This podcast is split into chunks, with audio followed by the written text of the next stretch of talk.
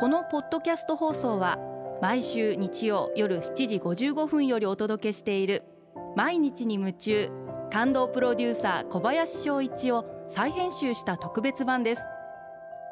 放送で収まりきらなかったアルビオン社長小林翔一さんが大切にしている感動のポイントをどうぞお楽しみください。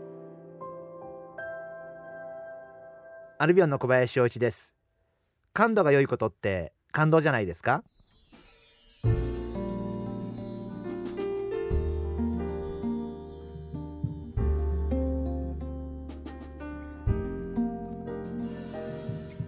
最近自分自身もあったことなんですけど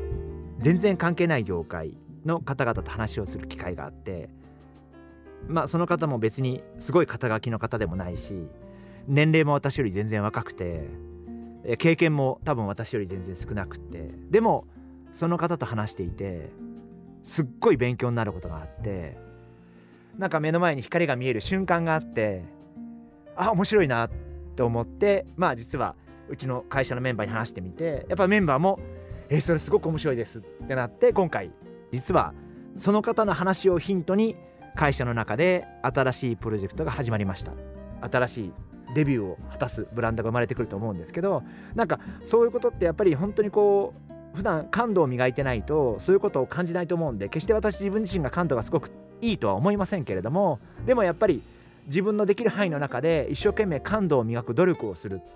まあさまざまな業界の方にあってそれは決して肩書きだったりとか年齢だったりとか経験だけを気にするんじゃなくてそういうのがない方からももしかしたらいろんなことが学べるかもしれないっていう思いで人と会うことが大事なんじゃないかな、えー、そういうふうに思ってます。自分の中で課題がいくつかあってもし経営者として見るならばこの先中長期で会社をどうしていこうかなこんな風になったら楽しいかなとかこういうことがこれから先必要になってくるんじゃないかなとかこういう風にやったらもっと夢が広がるんじゃないかなとかっていう自分の中でいくつかこういう物事が進んだらいいなと思ってることがいくつかあってそれは絶えず自分の頭の中に入っていてでさまざまな業界の人と会うあるいはさまざまな方に方々にお会いした時に話をしている中でその自分が思ってることに当てはまる。あこれは使えるとかこれはいけると。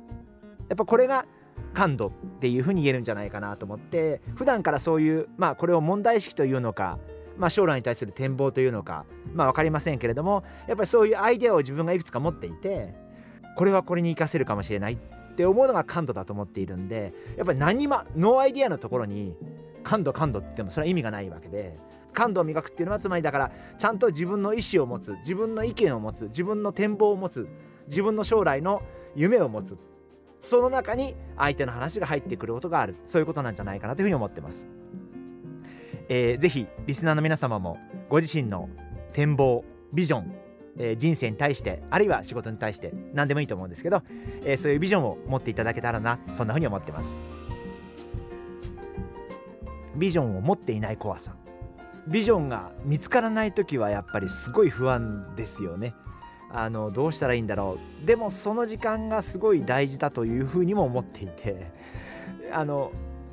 何て言うのかな。あのビジョンを探す時間ってすっごい大事だと思っていてだからそのビジョンを探す時間が長ければ長いほどより深いビジョンが出るんじゃないかなっていうのは私の考えで、まあ、長ければ時間が長ければいいと思いませんけれどもやっぱりこうビジョンを探してる時間も私はすごい尊い時間なんじゃないかなですから自分の人生に対して自分の仕事に対してちゃんとビジョンを持っていてそしていろんな人に会って話を聞いていろんなところで参考意見聞いてそしてその自分のビジョンが出来上がっていくっていうことだと思うんでやっぱりそういった意味であのビジョンが作り上げられていく時間っていうのは私はすごい尊い時間なんじゃないかなというふうに思ってます。やっぱりプロセスってすごい大事でそんなにビジョンって簡単に見つかるものではないんで。でもやっぱり自分が何かこういうふうにしたいなとかこんなことがあったらいいんじゃないかなとかって思ってることが一番大事なんじゃないかな。それが感度につながっていくと思いますんで。